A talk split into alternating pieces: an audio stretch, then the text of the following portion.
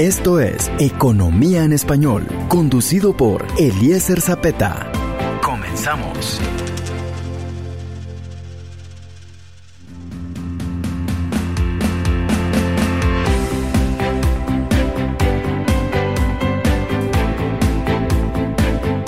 Hola mis amigos, muy buenas noches, bienvenidos de nuevo a la presentación de su programa Economía en Español con su servidor Eliezer Zapeta. A lo largo de una semana hemos preparado material muy interesante para poder compartirlo esta noche con ustedes. Como ustedes lo saben, cada martes salimos al aire en nuestra emisión a partir de las 19 horas. Y hoy tenemos dos temas muy interesantes. Hablaremos por una parte acerca de las criptomonedas, de qué son, cómo funcionan, cómo operan, cuál es la tecnología con la cual funcionan. Y también hablaremos acerca del impacto del cristianismo en la economía nacional y en la economía global. Así que lo invito a que se quede a lo largo de la siguiente hora con nosotros y que aprendamos juntos acerca de la economía en español.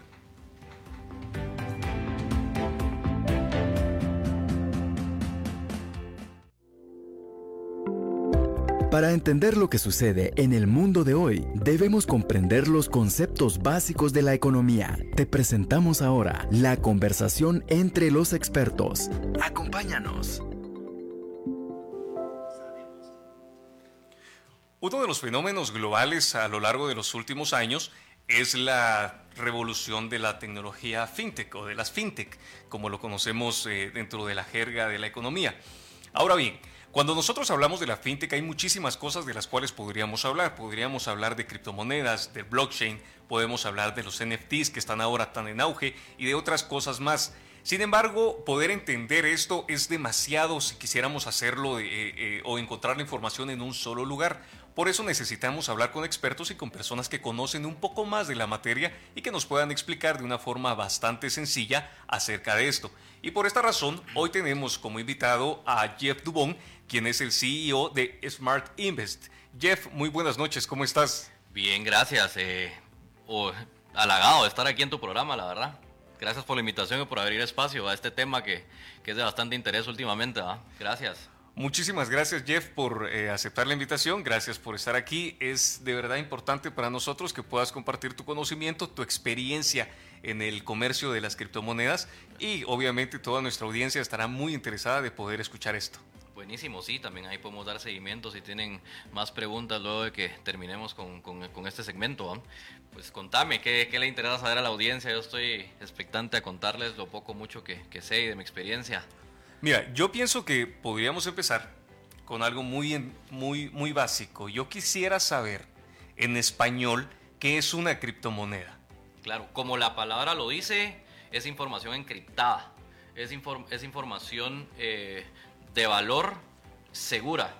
Sí, eh, tenemos que hablar, más adelante vamos a hablar de, la tecnología que lo respalda, pero como lo dice, algunos le llaman eh, dinero digital, otros le, llaman oro, eh, oro digital, pero es información encriptada, es una moneda encriptada. ¿Encriptada dónde? Lo dice.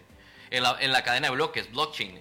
vamos, cuando hablemos del blockchain, te, te voy a explicar más o menos cómo funciona que es un libro contable, es un libro contable abierto al público. Por lo general, si vos vas a un banco, ellos no te van a abrir, o cualquier negocio, ellos no te van a abrir los libros contables de, o auditorías. Tenés que tener una orden y demás para poder acceder a la información. En el caso de la blockchain es una es una es un libro contable abierto al acceso de cualquier persona, o sea que cualquier transacción es transparente y cualquiera puede buscarla, rastrearla.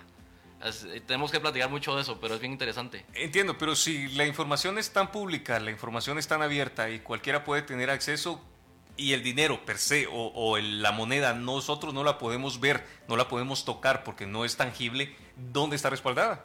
En la, en la cadena de bloques. A ver, eh, es bien importante y esta es la primera pregunta que muchas personas se hacen antes de invertir en criptomonedas. ¿Quién me respalda? ¿En dónde está guardado? ¿Quién es el banco eh, que, guarda este dinero?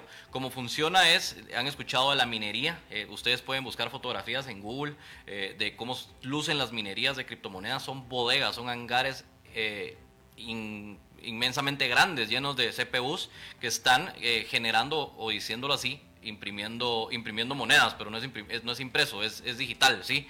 Entonces, ¿qué lo respalda? Son miles de computadoras conectadas a la vez, ¿sí?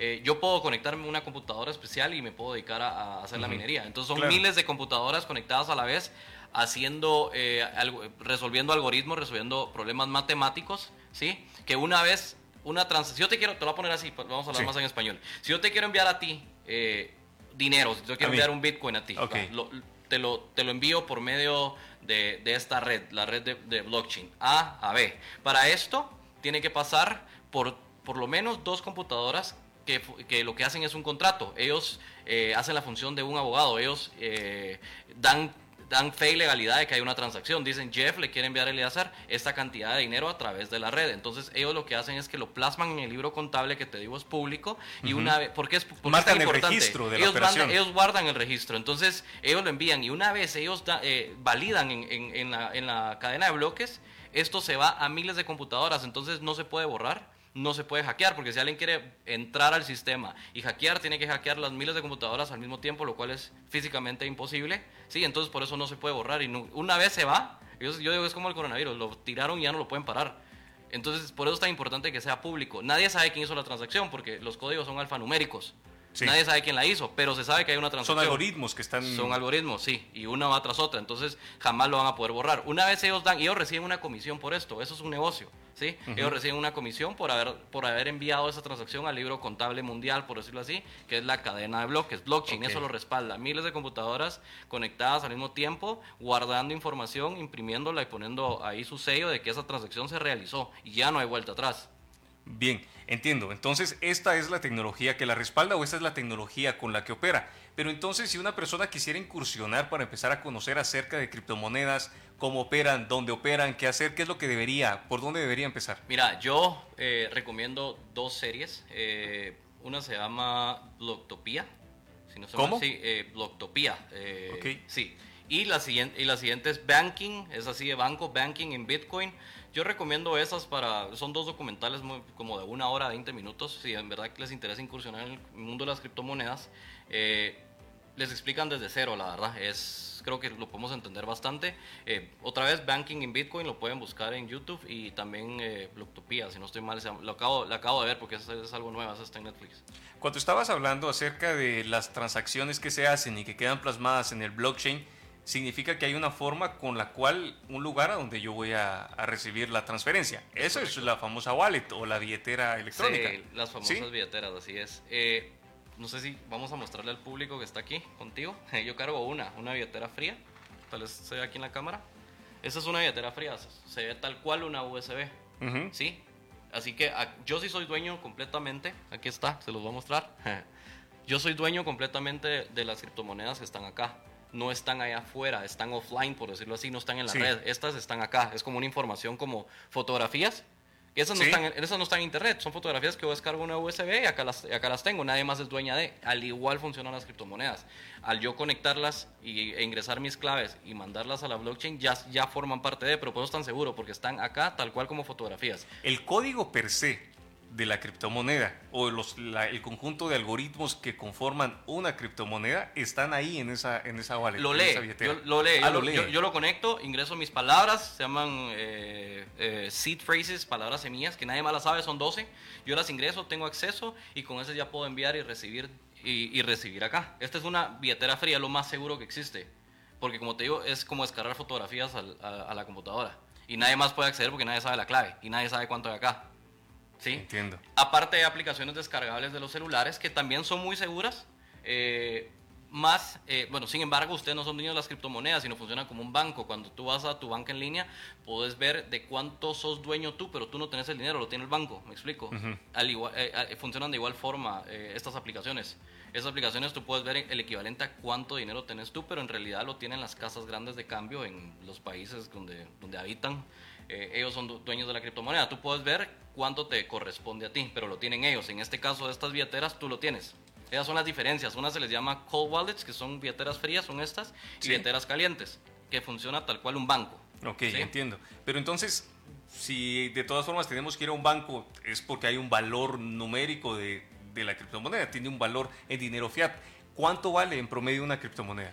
Mira, como hay no se sabe en realidad. Todos los días salen criptomonedas y por eso hay que ser bien cauteloso también al ingresar a este mundo, porque hay muchos scams, le llamamos, hay muchas estafas. Eh, hay que ser bien cauteloso. Existen más de 10.000 clases de criptomonedas.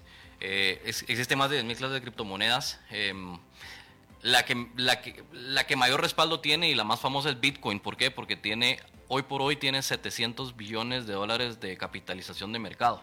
Entonces no se preocupe porque no va a desaparecer. Ha bajado su precio, sí, lo cual es sano porque no deja de ser un negocio. Es una muy buena oportunidad para comprar un Bitcoin completo. Esa era una de las dudas que yo tenía ya por 2016, que yo no ingresé, costaba como 1.200 dólares un Bitcoin, pero yo creía que yo tenía que comprar un Bitcoin completo. Yo en ese tiempo, para serles sincero, Esa yo, es no una tenía, buena pregunta. yo no tenía 1.200 Sí. dólares. Entonces, por... Ahora quería alguien que me explicara. Eh, pero yo pensé que tenía que tener 1200 para comprar un Bitcoin completo, como, pero no.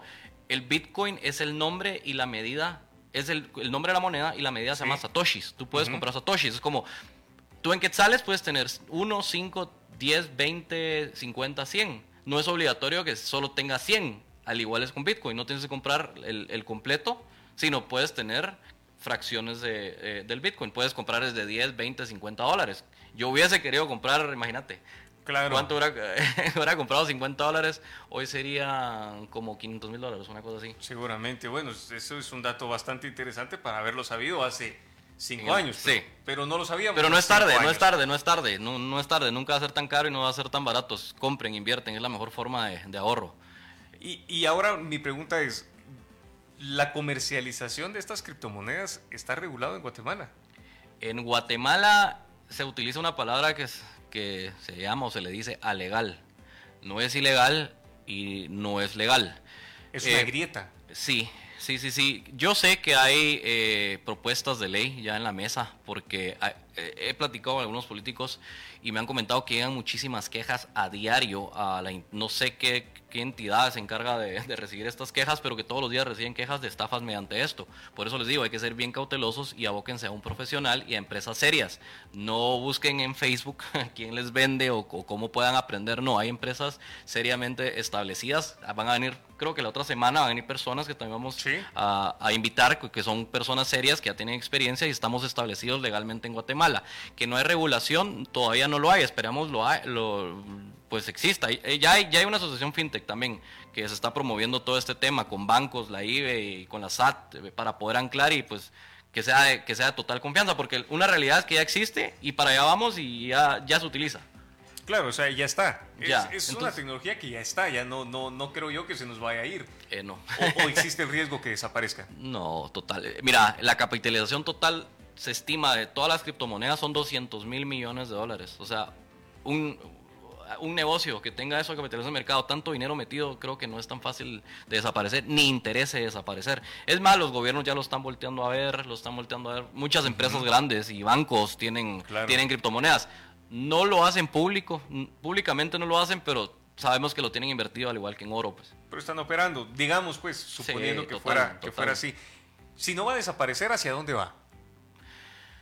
Yo digo que va hacia moneda de curso eh, de, de intercambio diario.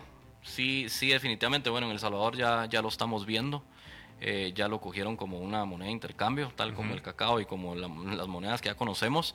Eh, yo creo que vamos para allá. Yo creo que eh, faltarán unos 3, 4 años. Muchos países ya lo están, lo están volteando a ver y lo están, lo están legalizando. Yo siempre les digo que si ustedes tienen un pasivo o tienen una casa, te, te voy a poner este ejemplo.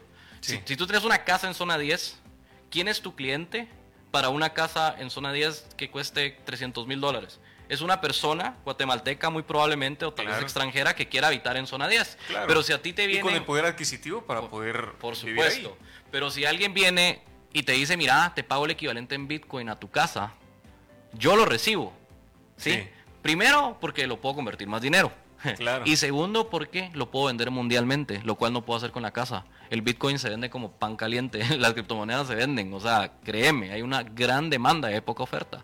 Entonces, eh, si, te, si a ti te venden una casa, acepta el Bitcoin porque lo puedes vender en cualquier en China, en Brasil, en Argentina, en Estados Unidos, México, Colombia, en cualquier parte del mundo hay clientes para Bitcoin y hacen una transferencia SWIFT internacional y todo bien.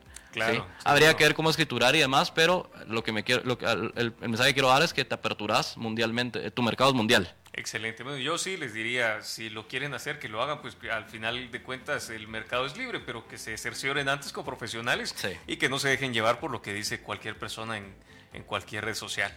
Jeff, Si ya entendemos esto, si ya tenemos una idea más clara, solo me gustaría que me repitieras el nombre de los dos documentales para poder compartirlo a la audiencia. Ok. Para poder incursionar en el mundo de las criptomonedas. ¿Cuáles son los dos documentales que deberían ver o, o dónde podrían encontrar información que sea fidedigna para poder aprender de esto? Ok, el primero es Banking en Bitcoin, así, Banking como banco, Banking en Bitcoin. Esa es la primera, esa fue con la que yo empecé. Okay. Eh, yo llevo dos años dedicarme totalmente a esto, yo me dedico a esto, mis empresas se dedican a esto y la vida me cambió y no me quiero dedicar a otra cosa más. Ahora me apasiona educar a las personas y me apasiona también advertir que hay muchísima estafa, entonces que sí, por favor sean muy cautelosos. Hay muchas redes de mercadeo allá afuera, voy hablando eh, y dañan y dañan el negocio en realidad. El negocio no, sino el ecosistema. El ecosistema. es igual que el dinero, el dinero es malo, lo malo es la gente que, utiliza mal el dinero. ¿Y el otro documental cuál es? El otro documental es que lo acabo de dar, fíjate, ahorita te, lo voy a, te voy a decir cuál es Bitcoin. si querés banca en Bitcoin, ahí está Bitcoin Gospel, sería otra.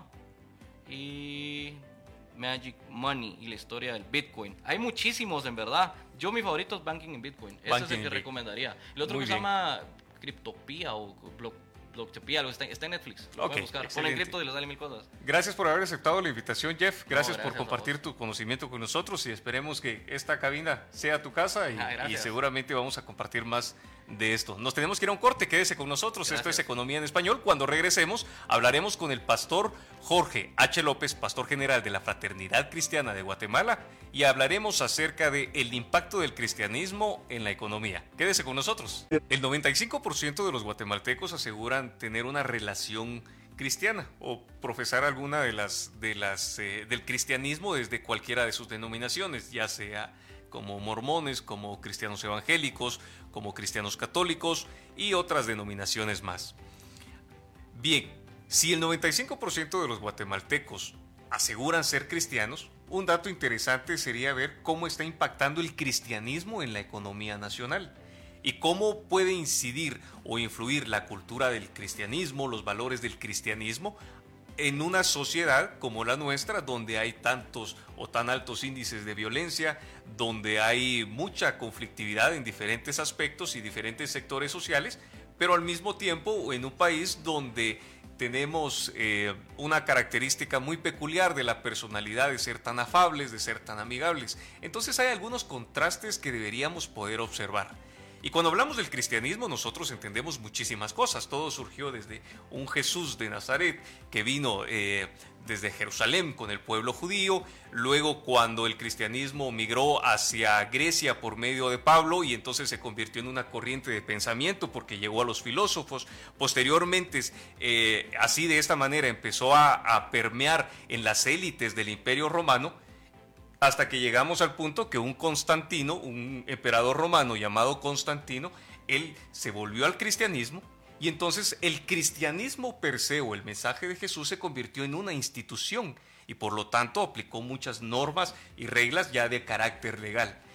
Consecuentemente migró hacia la Europa occidental y cuando llegó a la Europa occidental vemos que se convierte en una cultura y de esta manera como una cultura, como una forma de vivir, en, los valores cristianos migra hacia América cuando nos descubrieron como las nuevas Indias, como el nuevo mundo, como un nuevo continente. Y de esa manera, en una corriente de pensamiento y en una serie de pasos cronológicos, nosotros hoy, por hoy, 2020 años, 2022 años después, venimos a estar en una sociedad donde 95% de las personas que habitamos en este territorio nos hacemos llamar cristianos.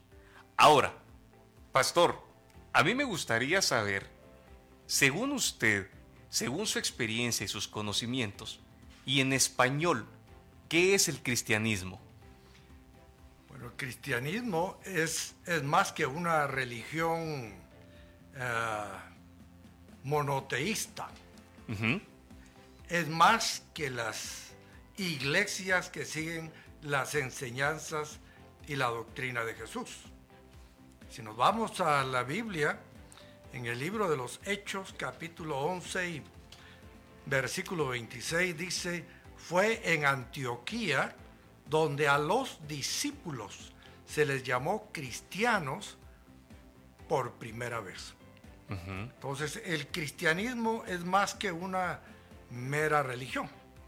Es una relación personal con Dios por medio de la fe en Jesucristo, que nos lleva a imitar hasta donde se pueda, a seguir los pasos y el ejemplo de vida de su fundador, del maestro de maestros que es nuestro Señor Jesucristo, el cual nos dijo que toda la ley se cumplía en estos dos mandamientos, amar a Dios con todo nuestro corazón y en nuestro prójimo como a nosotros mismos. Esa es la esencia de las enseñanzas de Jesucristo con respecto al cristianismo. Más que ser cristianos, que en ese momento era como un apodo para los discípulos de Jesús. El nombre que aparece en el Nuevo Testamento, el adjetivo calificativo dado a los seguidores de Jesús es discípulos. La palabra cristiano aparece una o dos veces en todo el Nuevo Testamento, pero es la que más se ha generalizado. Pero realmente era una manera de menospreciar a los seguidores de Jesús, porque Jesucristo era visto en ese momento como una persona que había finalmente fracasado, porque había sido ejecutada en la cruz del Calvario, como si en esta época lo hubieran sentado en una silla eléctrica, como que si lo hubieran pasado en el paredón por fusilamiento. Entonces el llamar cristiano a un seguidor de Jesús era una manera despectiva de referirse a él.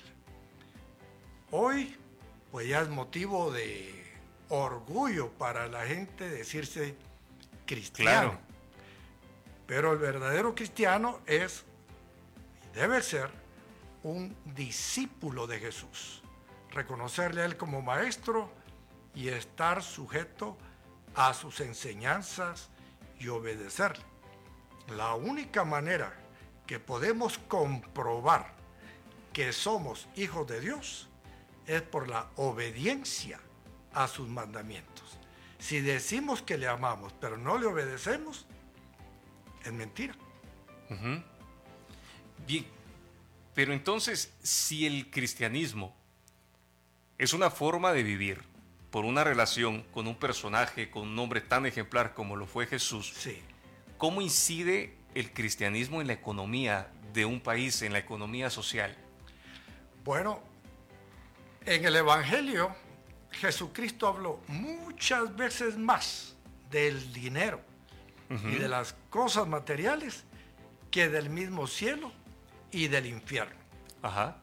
Porque no se puede separar la economía de la persona. Aún en ese contexto de la época de Jesús, en que la mayoría de personas, bueno, iban a la escuela, eran artesanos o eran eh, agricultores o eran eh, vaqueros, por decirlo así, ¿verdad? Que dedicaba a cuidar el ganado. A cuidar el ganado. Ese era el trabajo de la gente. Jesús vivió en una época en la que el imperio romano era el que dominaba el mundo y toda la nación de Israel estaba bajo el imperio romano al grado que a Jesús lo arrinconaron en una ocasión preguntándole si era lícito pagar impuestos al César. Ajá. Y Jesucristo dijo, bueno, denme una moneda esta efigie que está aquí en la moneda, ¿de quién es? Es de César. Entonces digo, denle a César lo que es de César y a Dios lo que es de Dios. O sea, desde entonces, aún en ese contexto de mayoría de gente rural, pobre, Jesucristo enseñó las responsabilidades ciudadanas hacia el estado en el que viven. No nos separó. Y nos dijo ustedes, por ser cristianos, están exentos, de pagar impuestos. Estamos enseñados desde entonces por nuestro Señor Jesús a pagar impuestos. Y de ahí que el cristianismo ha incidido en la economía de las naciones, enseñando a todos sus fieles a pagar impuestos. A nadie le gusta pagar impuestos. La palabra misma dice que es un impuesto. Es algo obligatorio. Obligatorio. Claro. Sin embargo, aunque no les guste, el consejo de Jesús fue, hay que dar a César lo que es de César y a Dios lo que es de Dios. Hay un tema que a mí me, llama mucho la atención en relación a esto y ahora que usted habló de Jesús y que Jesús habló mucho acerca del dinero. Sí. Materialmente, ¿Jesús era pobre o era un hombre rico? Hablemos eh, meramente material. Pero quiero que me lo responda cuando regresemos del corte. Muy bien. Mis amigos, esto es Economía en Español. Estamos esta noche hablando con el pastor Jorge H. López, pastor general de la Mega Fraternidad Cristiana de Guatemala, y estamos hablando acerca de el impacto del cristianismo en la economía. Quédese con nosotros. Esto es Economía en Español. Bienvenidos de nuevo a la presentación de Economía en Español. Esta noche estamos hablando con el pastor Jorge H. López y hablamos acerca del impacto del cristianismo en la economía nacional. Hace un momento estuvimos hablando acerca de eh, el cristianismo, cómo ha evolucionado, por dónde hemos caminado, y el pastor nos estaba hablando acerca de que el cristianismo per se no es una religión, sino que es una relación, una relación con Jesús. Por lo tanto, mi pregunta era, si Jesús fue tan ejemplar, entonces, ¿cómo puede incidir el ejemplo de Jesús en una persona para, para influir en la economía? Y ahora surgió una pregunta que quisiera que me pudiera responder. ¿Jesús materialmente era pobre o era rico? Bueno, para esto creo que deberíamos ir al Evangelio según Juan capítulo 1. Dice, en el principio ya existía el verbo y el verbo estaba con Dios y el verbo era Dios. Él estaba con Dios en el principio. Por medio de Él todas las cosas fueron creadas. Sin Él nada de lo creado llegó a existir. En Él estaba la vida y la vida era la luz de la humanidad. Esta luz resplandece en las tinieblas y en las tinieblas y las tinieblas no han podido extinguirla. Cuando hablamos de Jesús tenemos que verlo en la eternidad, en la temporalidad material, física, y otra vez en la eternidad. Ajá. En la eternidad, antes de nacer en Belén de Judea de la Virgen María, Jesús es el creador de todas las cosas. Entonces, en esa dimensión Jesús es súper rico. Claro. Porque es el creador de todas las cosas, es el dueño de todas las cosas, pero con tal de recuperar la relación con el hombre que se perdió en el jardín del Edén cuando Adán y Eva desobedecieron los mandatos del Señor, vino en calidad de un postrer Adán, encarnado en un hombre. Y cuando eso lo hizo, dice la escritura que él se despojó a sí mismo de su divinidad. Y se hizo hombre. Y estando en la condición de hombre, se hizo siervo. Y llegó hasta la muerte. muerte de cruz. Entonces, si Jesús, a Jesús lo vemos antes de nacer de la Virgen María, el creador de los cielos y de la tierra. Si lo vemos al nacer de la Virgen María, nace en un hogar típico de la época. Un padre carpintero, una mujer sujeta a su esposo, un ama de casa, y nace sin mayor riqueza. Pero hay algo que hay que observar que a veces pasamos por alto. Ajá. Nomás nació, lo visitó la realeza. Llegaron los sabios de Oriente algo que recordamos en Guatemala cada 6 de enero. Llegaron los reyes magos, les decimos, aunque no eran reyes, pero sí eran sabios y eran ricos. tuvieron contacto con el rey Herodes, preguntando por el nacimiento de... Eran personas de élite. Eran personas de alcurnia, de élite, eran gente bastante educada, científica, que observaba los astros y con muchos recursos. Seguro, mire qué dato tan interesante. Sí, y cuando llegaron a visitar al Señor Jesús, dice que abrieron sus cofres y les dieron regalos. Y se menciona tres particularmente. Oro, incienso y mirra. Los tres tienen significados muy importantes. Pero el oro se lo dieron porque reconocían en Jesús al rey de los judíos, como ellos lo estaban buscando. Así que al nomás nacer, desde donde yo lo veo, pues ya Jesús dejó de ser el pobre típico judío que no tenía acceso a oro. Claro. En ese momento recibió algo que por lo general no escuchamos de los púlpitos.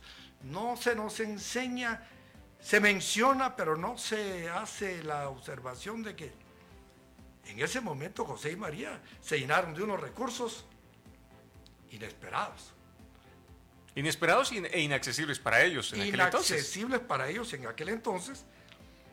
Y cuando tuvieron que salir huyendo para Egipto, no iban con las manos vacías. Claro. Llevaban recursos materiales que Dios, de una manera extraordinaria, les proveyó y les permitió vivir alrededor de 12 años en el extranjero.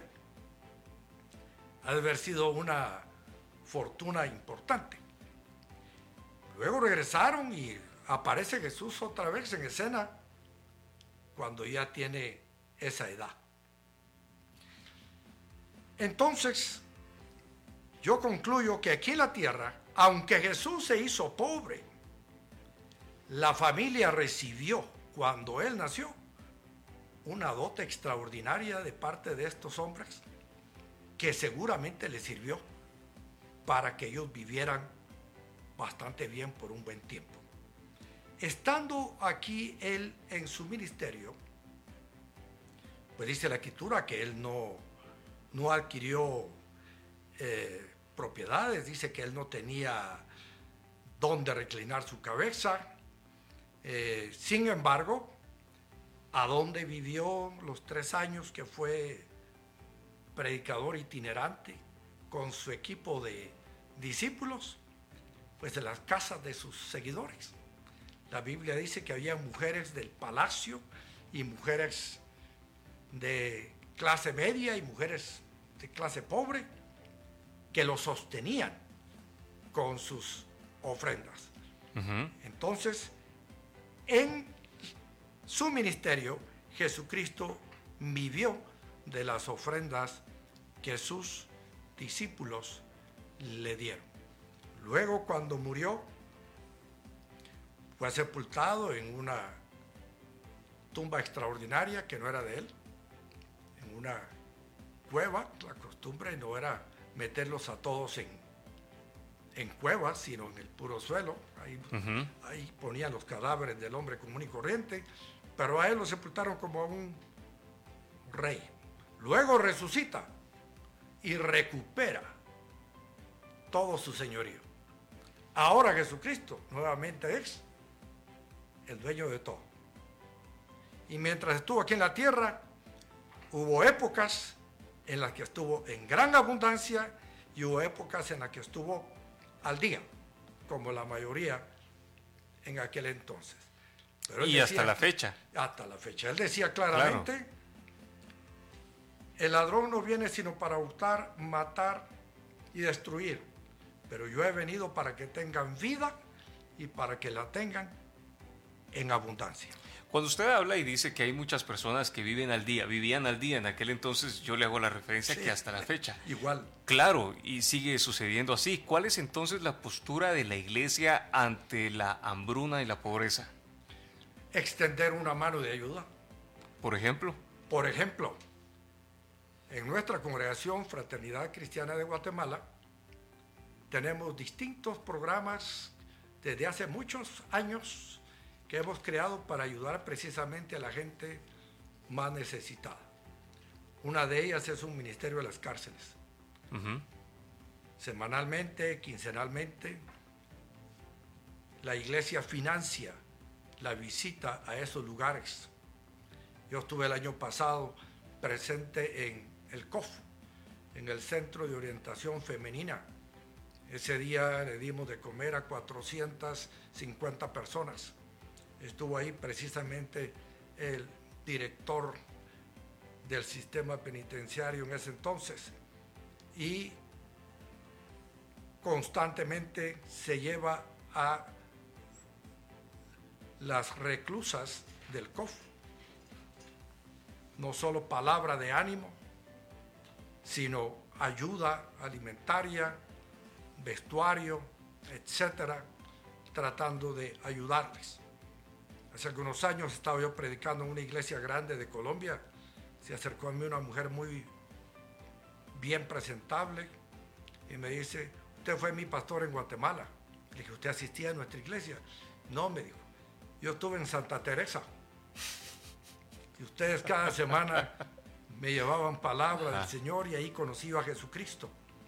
Y ahora estoy aquí sirviendo en esta mi iglesia, siendo transformada.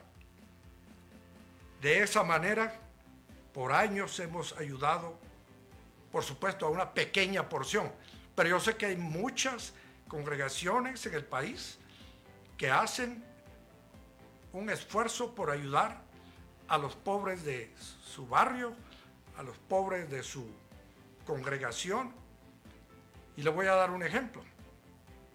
En 1976, el 4 de febrero, a las 3 de la mañana, tuvimos un terremoto que hizo que murieran casi 25 mil personas. Y quedaron cientos de miles sin casa, quedaron en la vil calle. ¿Quiénes fueron los principales que extendieron la mano para ayudar a los pobres? La Iglesia Evangélica Mundial. Vino, por ejemplo, la Iglesia Menonita. Se vino a establecer a Guatemala y con sus propias manos y con sus propios recursos nos ayudaron a construir colonias como la Carolingia. Esa colonia carolingia se hizo gracias a las ofrendas de cristianos de Estados Unidos que gastaron millones en extenderle la mano a la gente que se había quedado en la calle. Y lo mismo ocurrió en aldeas como San Jacinto y Santa María Cauqué. Le menciono algunas en las que yo personalmente de las que usted conoció. estuve involucrado ayudando a la gente. Y por eso es que Guatemala, a diferencia de países como Nicaragua, que tuvo un terremoto y pasan décadas y nunca levantaron esa parte que se destruyó, Guatemala se levantó rápidamente de esa desgracia por esa actitud de la Iglesia Mundial de extender la mano. es decir, otro ejemplo. Sí. Visión Mundial Internacional. Visión Mundial Internacional es una organización fundada por un pastor que ahora atiende a miles de niños, muchos de ellos huérfanos, otros simplemente de familias carestiadas, en muchas partes del mundo. Y como esa, hay organizaciones en muchas partes que están extendiendo la mano constantemente, como lo hace la Cruz Roja. Hay muchas organizaciones. Médicos sin Fronteras, etc. Claro, entiendo. Entonces, en el caso nuestro, a nivel local, pues tenemos un ministerio que se llama Entre Hermanos nos echamos la mano. Cada vez que hay un hermano desempleado o está en la pandemia y lo dejó sin trabajo, pues entre un grupo de hermanos, vamos y suplimos las necesidades del supermercado, le llevamos las necesidades del bebé, le llevamos lo necesario para ir saliendo adelante. Y por supuesto, la iglesia ha desarrollado a nivel nacional proyectos, algunos verdaderamente muy importantes, que han provisto lo que podría yo considerar la mejor obra social. Con los datos que usted nos, nos ha presentado, los, los datos históricos, ¿usted cree que, o usted sabe, si con la expansión del cristianismo en Guatemala ha mejorado la calidad de vida de los guatemaltecos? Pero quiero que esta pregunta me la responda cuando regresemos del corte. Quédese con nosotros, esto es Economía en Español. Yo soy su servidor Eliezer Zapeta y esta noche estamos hablando con el pastor Jorge H. López acerca del impacto del cristianismo en la economía nacional. Estamos de regreso y en la recta final ya de nuestro programa de esta noche. Yo particularmente estoy teniendo una conversación muy interesante con el pastor Jorge H. López, quien esta noche nos está hablando acerca de la influencia del cristianismo en la economía nacional. Cuando hablo de cristianismo, hoy particularmente usted por la denominación que representa, eh, estamos hablando de la Iglesia Cristiana Evangélica, pero el cristianismo es en general en muchas denominaciones. Sí, claro. Y cuando estábamos hablando antes del corte, eh, yo le hice una pregunta antes de, antes de irnos al corte comercial. Mi pregunta es, si con la expansión del cristianismo en Guatemala ha mejorado la calidad de vida de los guatemaltecos o no? Claro que ha mejorado yo que tengo ya 72 años casi de estar en este país y que siempre he sido parte de la iglesia cristiana evangélica, puedo decirle que la vida del ciudadano guatemalteco y sobre todo el ciudadano cristiano guatemalteco evangélico ha cambiado enormemente. ¿En qué sentido? En el sentido educativo. Hoy en día tenemos cientos de colegios cristianos evangélicos en todo el país. En el caso nuestro tenemos el Liceo Cristiano Frater, ya de hace 35 años, que hemos preparado a muchos que ahora son abogados, ingenieros, médicos de distintas profesiones y han sido graduados, graduados no solo con una formación académica de calidad, sino con principios y valores cristianos, que es lo que más necesita hoy en día un profesional en el país. Entonces, la presencia y la expansión de la iglesia en el país ha incidido enormemente, porque como me decían algunos políticos en campaña en el pasado, al primero que encontramos en cualquier pueblito que vamos es al pastor pastor de una iglesita ahí en la aldea, pastor de una iglesita ahí en un pueblo. Todas esas comunidades han ido cambiando la vida. ¿Por qué? Porque antes de llegar, todas las celebraciones religiosas eran chupaderas. Si era bautismo, chupadera. Si era boda, chupadera. Si era funeral, chupadera. Entonces, el pueblo rural y el urbano, obrero, era reconocido por su alcoholismo. El obrero trabajaba bien y duro para pagar su chupadera de fin de semana. Una vez que llega a conocer al Señor y se da cuenta de que ser sobrio es mejor, esa persona usa los recursos que produce con su propio trabajo de mejor manera. Claro. Ya piensa en darle estudio a sus hijos, mejor alimentación, el vestuario, la medicina.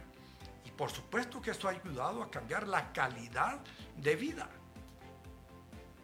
No solamente era una vida de alcoholismo la que se vivía en todo el país, sino también de adulterio e infidelidad constante.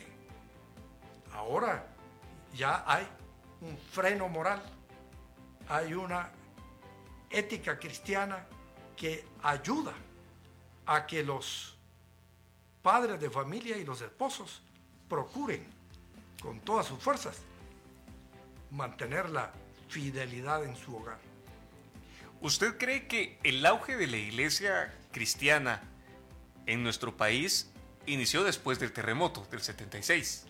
Yo creo que en el terremoto del 76 hubo un empuje porque dio la oportunidad a que la iglesia cristiana fuera visualizada a nivel nacional como una organización que no solamente predicaba en el púlpito, sino que se lanzaba a las calles a ayudar al necesitado. Se construyeron miles de viviendas, se ayudó enormemente al Estado guatemalteco en la reconstrucción nacional.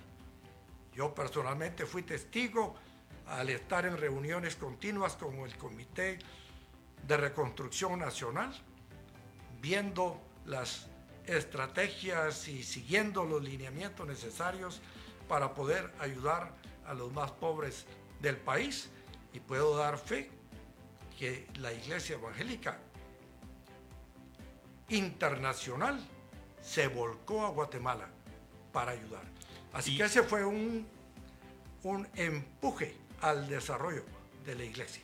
Y hubo otras iglesias que se desbocaron también para la ayuda, o, sea, otras denominaciones, otras eh, religiones claro dentro del cristianismo. Claro que sí, yo estoy seguro que hubo otras organizaciones. Yo menciono las que me consta que estuve cerca de ellas. ¿Dónde estuvo usted? Conocimiento de causa. directamente involucrado. Pero hubo otras organizaciones que enviaron a sus grupos, a sus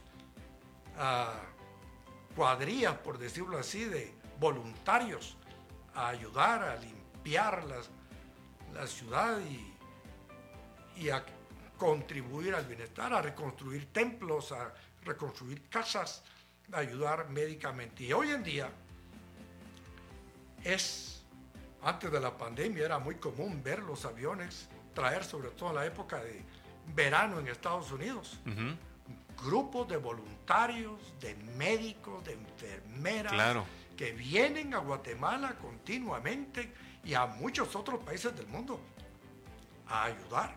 Nosotros tenemos un ministerio que se llama Jornadas Médicas, en donde nos asociamos con algunos grupos de voluntarios de Estados Unidos, que cuando vienen ya tenemos todo montado, todo organizado, de modo que la gente baja de sus aldeas y se les atiende. Ahí hasta se hacen operaciones como que fuera en un campo de guerra, ¿va? Ahí mismo los atienden y los curan. Y médicos de nuestra congregación que yo los admiro, que se van a meter a, a los pueblos más necesitados del país a ayudar. Pienso que valdría mucho la pena poder encontrar un, un histórico, un comparativo de los índices de desarrollo humano o de la calidad de vida del año 76 o antes y en un comparativo con, con la época actual. Por supuesto. Sería muy interesante. Lo único que le puedo decir es que ahorita tenemos cientos de colegios cristianos establecidos. Hay tres universidades cristianas evangélicas. Hay no sé cuántas radios cristianas evangélicas. Canales de televisión abiertos. Canales de televisión por cable, por todos lados. Y todos ellos son fuente de aliento y esperanza para la gente. Están incidiendo positivamente. Inciden positivamente porque por lo general el mensaje es de fe y esperanza. creo que todos nosotros como líderes en el país tenemos que convertirnos en distribuidores de esperanza. Claro. Ahora estamos en medio de, yo no diría en medio, estamos saliendo de la pandemia. Yo confío en que este año, primero Dios, saldremos de la pandemia, aunque a lo mejor caigamos en otra, ¿va? Bueno, no sabemos, esto es tan complejo. Hoy mencionaba el terremoto del 76 que nos hizo más muertes en medio minuto claro. que la pandemia en dos años. Exacto. Entonces, no sabemos si aquí al futuro nos caiga un misil norcoreano en el país y, nos haga pedazos. Tantas cosas que pueden ocurrir. Pero tenemos que estar preparados a vivir el día de hoy porque basta a cada día su propio mal.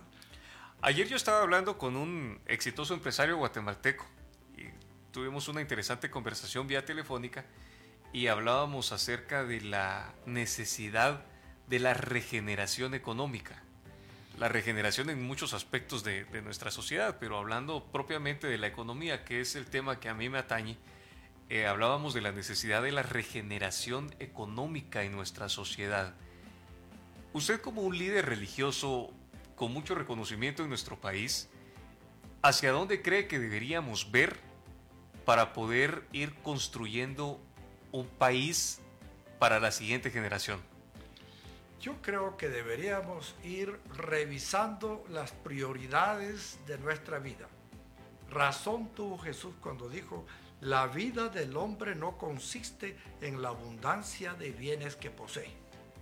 No se trata de tener más casas, más carros, más fincas, sino de mejorar nuestras relaciones, empezando por nuestra relación personal con Dios.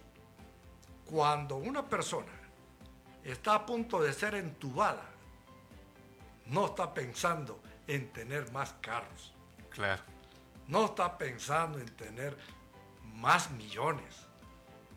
Es más, estaría dispuesta a dar todos sus carros, todas sus casas, todos sus millones, con tal de encontrar en ese momento salud.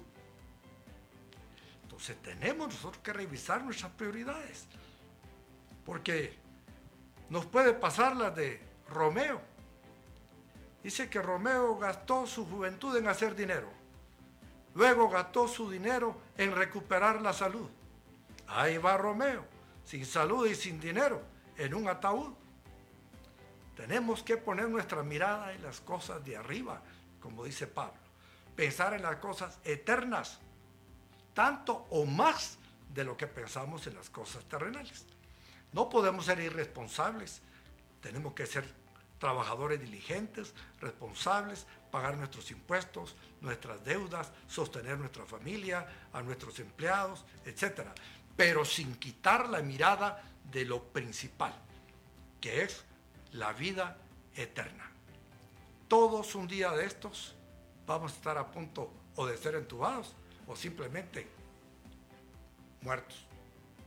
Y ahí es para cuando debemos estar nosotros preparados. Por esto el Señor Jesucristo decía, basta a cada día su propio afán.